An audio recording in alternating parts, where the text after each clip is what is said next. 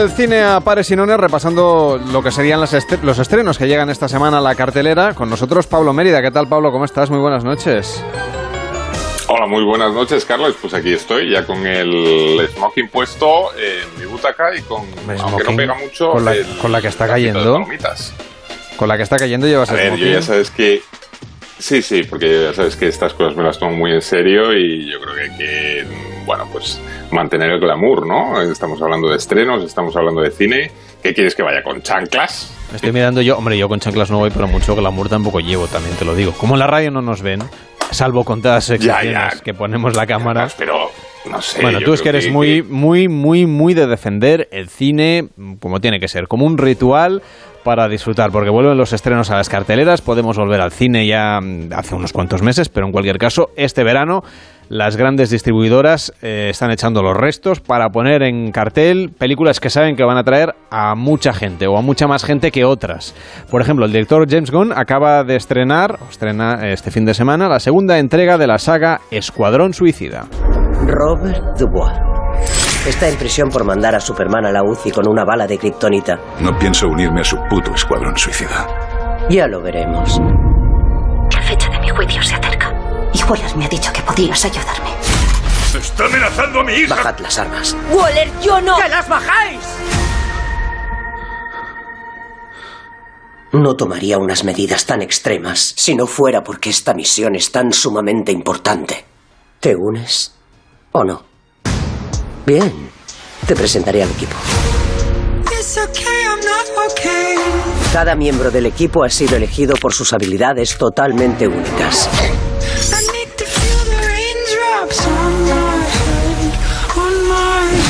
Hola chicos, siento llegar tarde. Tenía que hacer popó. Qué interesante.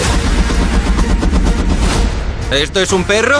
¿Un perro? Una cosa de superhéroes, una película de superhéroes, una historia de superhéroes que ya sabes que, en fin. Sí, lo dices ya. Cervelló es más entusiasta que yo. Sí, sí, ya por el, comentario, yo creo que ya todos los oyentes han notado que no es tu género favorito. El, bueno, pero tampoco pasa nada, ¿no?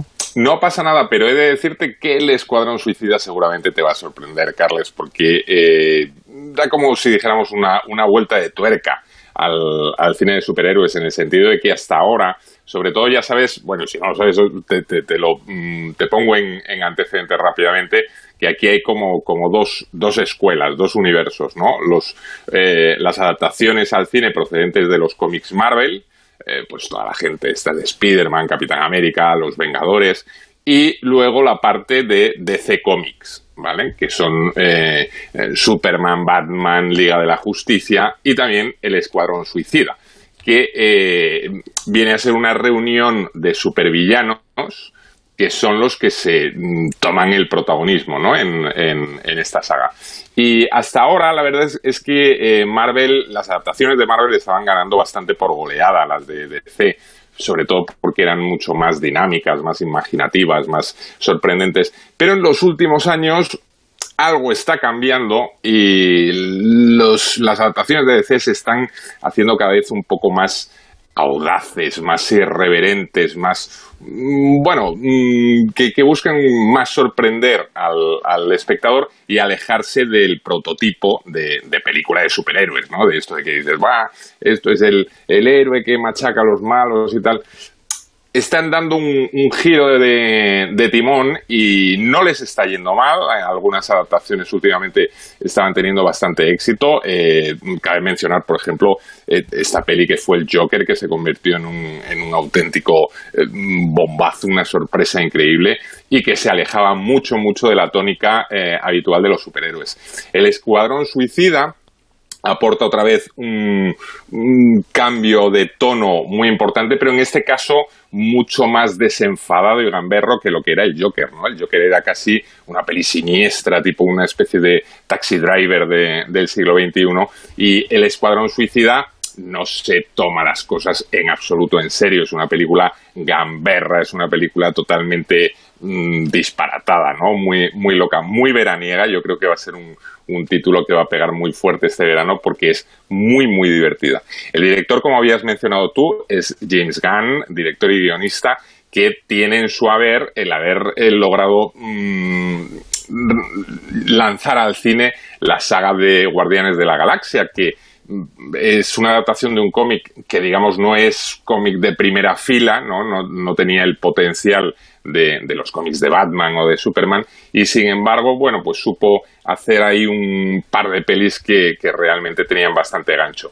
Ahora en El Escuadrón Suicida, que es la segunda vez que se lleva a la pantalla eh, esta saga de, de cómics ideada por John Ostrander, eh, no tiene nada que ver con la primera, no es una secuela. La primera se estrenó en 2016 y la verdad es que no les quedó muy allá. A pesar de que tenía Will Smith como protagonista, la, peli no, bueno, no, no entusiasmó demasiado.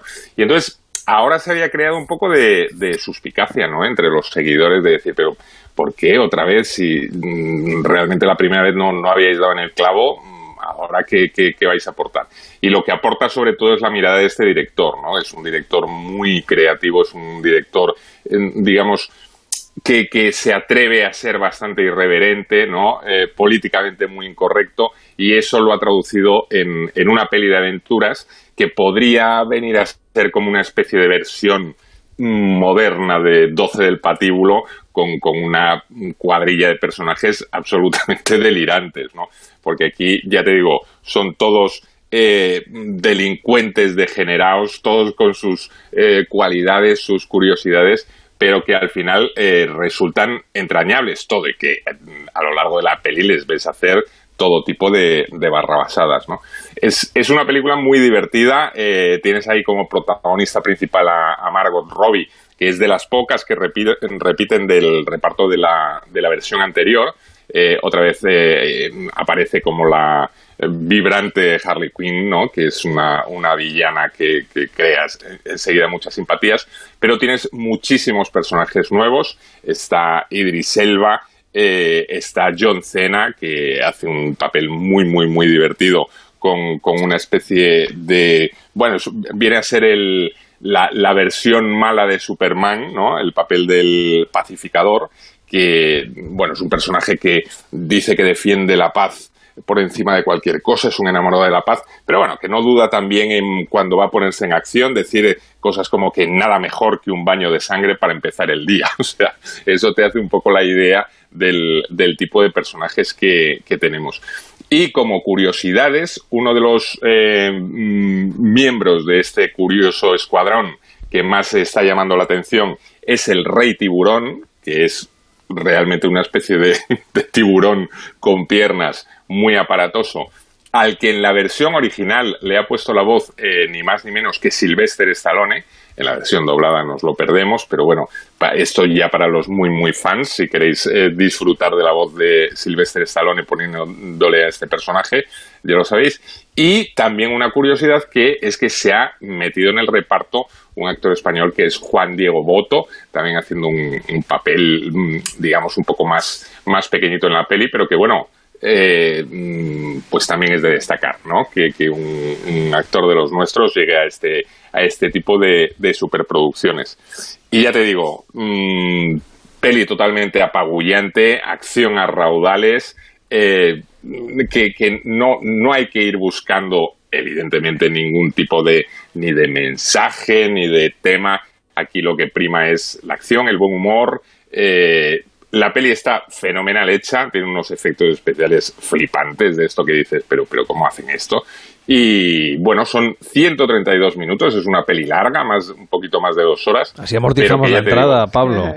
Totalmente. Y que no solo eso, sino que te garantiza pasar una tarde eh, francamente vibrante, de estas que, que, que sales del cine encantado de la vida. Lo único que como es un poco mmm, bestiaja, todo hay que decirlo, tiene sus momentos bastante gores, hay que tener un poquito de ojo con el tema de los chavales, ¿vale? Que esto, cada una peli de superhéroes, dices, ah, voy a llevar a los niños y tal. Bueno, que sepáis que es gamberreta y un poquito bestia en, en algunas eh, escenas. No más allá de lo que pueda ser a lo mejor pues un videojuego de acción, ¿eh? Pero vaya, que hay que tenerlo en cuenta que tampoco nadie se crea que esto es una cosa como muy infantilona, porque no lo es en, absoluto. Mientras ah, estabas explicando todos los detalles sobre la película, David Cervello no paraba de asentir con la cabeza porque no sé si es muy entusiasta o no de esta, de esta saga. yo soy un poco más de Marvel que de DC porque, Pablo, es que lo que pasa es que eh, con DC es eso que tienes que advertir, ¿no? Como estabas advirtiendo ahora, porque cada película es como un poco diferente, ¿no? Depende mm. mucho del director que tenga, ¿no? Mientras Marvel va más siempre con, salvando alguna diferencia, ¿no? Pero más o menos en una misma línea. Aquí DC puede ser muy, muy en serio, muy oscuro, o puede ser muy, muy alocado, ¿no? Entonces hay que advertir un poco una por una, ¿no? Sí, sí, tienes toda la razón. No, no, no han encontrado un, camino tan claro como, como, la gente de Marvel. Lo que pasa es que también aquí hay que apuntar, para, para los que no están muy introducidos en el tema, eh, recordar que ahora Marvel lo está moviendo Disney y yo creo que eso está condicionando mucho a la evolución de, de, las películas y la saga, ¿no? Porque ya sabéis que Disney, bueno, pues tiene como si dijéramos sus líneas rojas y, su línea un poco que, le gusta trabajar, ¿no? Con, una serie de valores, una serie de temas. Eh, en el caso de DC, la mayor parte de las pelis las está haciendo Warner y eh, yo creo que eso está permitiendo precisamente combatir mm, o, hacer la competencia a la gente de Marvel precisamente sacando un poco los pies del texto. Es decir, eh, El Escuadrón Suicida es una peli que Disney nunca hubiera hecho. Mm. ¿Vale? Para que os hagáis una idea, porque No, no es el, modelo de peli Disney para nada. Eh, igual que ocurría con, el Joker, ¿no? Es una peli que Disney no se hubiera planteado en la vida.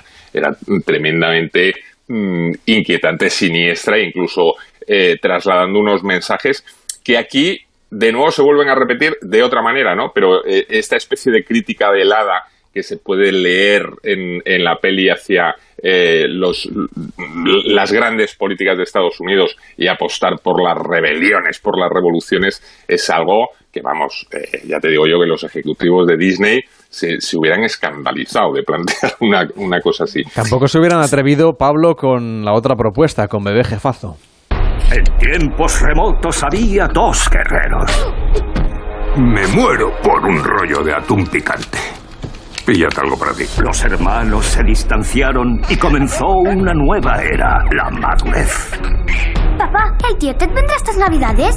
Cielo, a veces las personas se distancian. Segunda parte de los hermanos Templeton y este bebé, en fin, mm, un poco como el de Roger Rabbit, ¿eh? O sea, un poquito...